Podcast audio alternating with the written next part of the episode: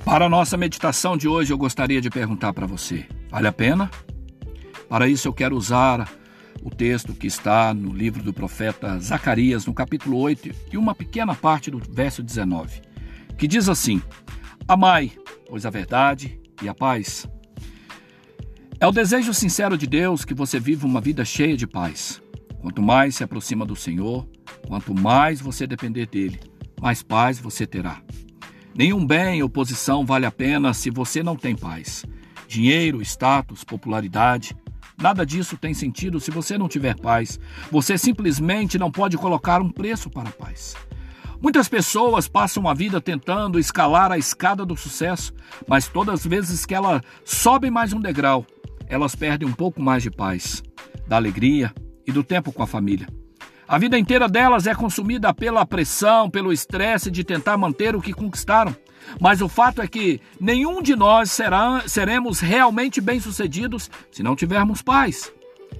Alguns até trabalham em vários empregos para adquirir o que o mundo coloca diante deles como uma isca que diz: Você precisa ter isto para ser realmente feliz. Talvez seja um carro, uma roupa, uma casa, um aparelho, seja lá o que for. Eles mordem a isca e finalmente conseguem essas coisas, mas ainda não têm paz. Romanos 14, 17 nos diz: o reino de Deus não é de comida nem de bebida. Não são as coisas que o dinheiro e o status podem garantir, mas é a justiça e a paz e a alegria no Espírito Santo de Deus. O reino de Deus se encontra em sabermos quem somos em Cristo Jesus e e em quem temos a paz de Deus, que excede todo entendimento.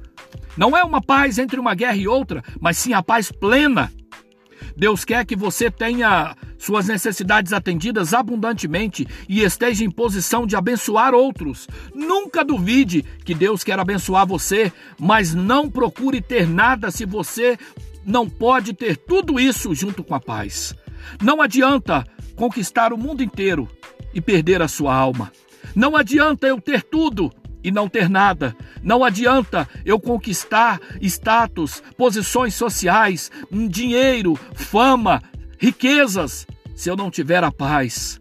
Mas aquela paz que excede todo entendimento, a paz que vem do trono de Deus. Que Deus te abençoe nessa manhã, nesse dia, nessa hora e que você possa gozar de plena paz e de alegria em Cristo Jesus. Amém e amém.